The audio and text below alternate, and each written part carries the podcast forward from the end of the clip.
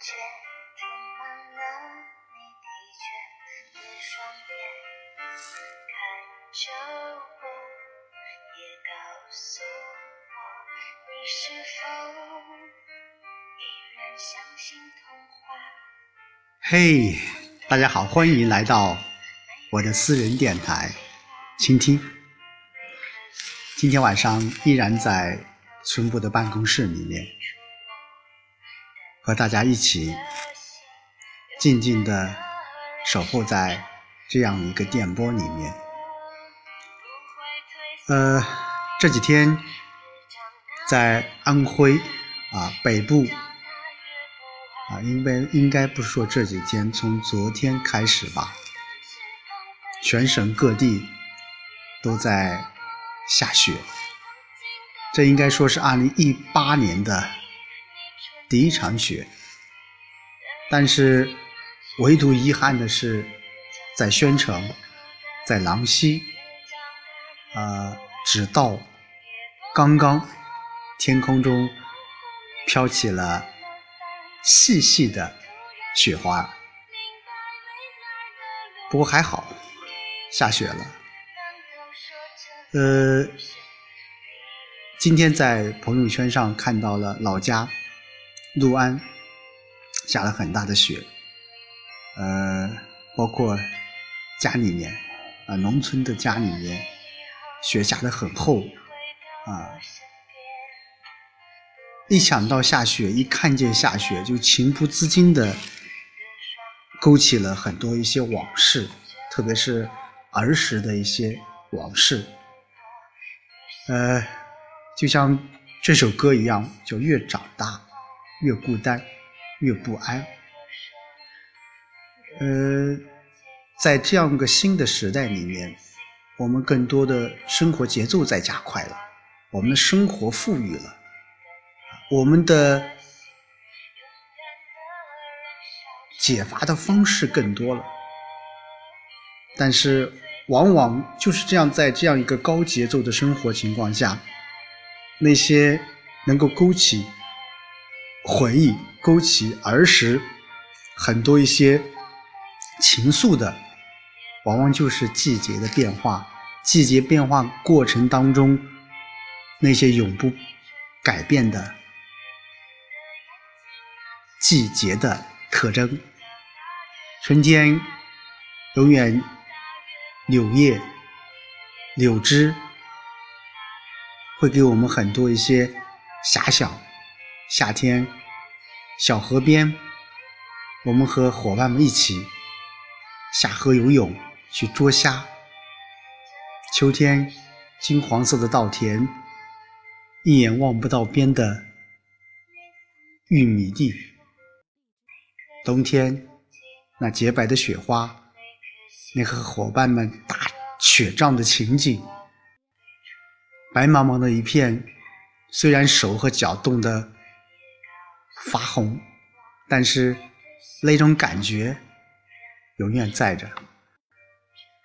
虽然年近不惑了，每次看到这样的一些情境，都情不自禁的会拉近我们生活的距离，会增加呃这个时代或者说个人对。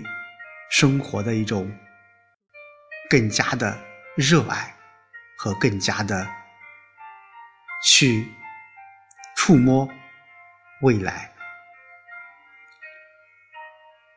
当然也希望明天早上一起来，白茫茫的一片映在我眼前，无论是屋顶上、树枝上，还是地面上。让白白的雪花覆盖着，这样心里面就有了更多的期许了。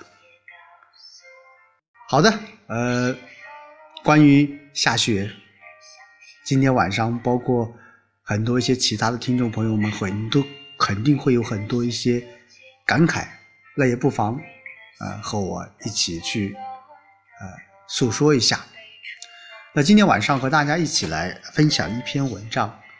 呃，说到这篇文章呢，今天偶然间啊，我在翻阅鲁迅的呃一本《朝花夕拾》和《呐喊》，呃，也是他的《呐喊》里面呃最后吧，呃一篇的小文章，叫一件小事。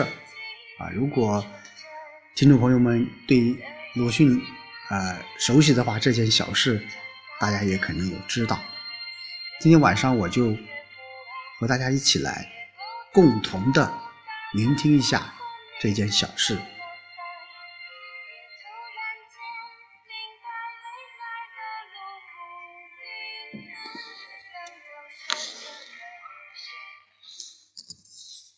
一件小事儿。我从乡下跑到京城里，一转眼已经六年了。期间耳闻目睹的所谓国家大事，算起来也不少，但在我心里都不留什么痕迹。倘要我寻出这些事的影响来说，便只是增长了我的坏脾气。老实说，便是教我一天比一天的看不起人。但有一件小事儿。却与我有意义，将我从坏脾气里拖开，使我至今忘记不得。这是民国六年的冬天，大北风刮得正猛，我因为生计关系，不得不一早在路上走，一路几乎遇不见人，好容易才固定了一辆人力，叫他拉到 S 门去。不一会儿，北风小了，路上浮尘早已刮尽。剩下一条洁白的大道来，车夫也跑得更快。刚进 S 门，货啊车把上带着一个人，慢慢的倒了。跌倒的是一个女人，花白头发，衣服都很破烂。一从马路上突然向车前横截过来，车夫已经让开道，但姨的破背破棉背心没有上扣，微风吹着向外展开，所以。终于兜住车把，幸而车夫早有点停步，否则一定要栽一个大筋斗，跌到头破血出。一伏在地上，车夫便也立住脚。我料定这老女人并没有伤，又没有别人看见，便很奇怪她多事，要自己惹出是非，也误了我的路。我便对她说：“没有什么的，走你的吧。”车夫毫不理会，或者并没有听到，却放下车子，扶了老女人慢慢起来，搀着臂膀立定，问姨说：“你怎么了？”我摔坏了。我想，我眼见你慢慢倒倒地，怎么会摔坏呢？装腔作势罢了。这真可憎恶。车夫多事，也正是自讨苦吃。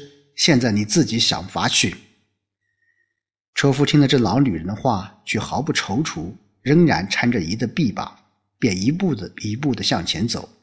我有些诧异，忙看前面是一所巡警分驻所。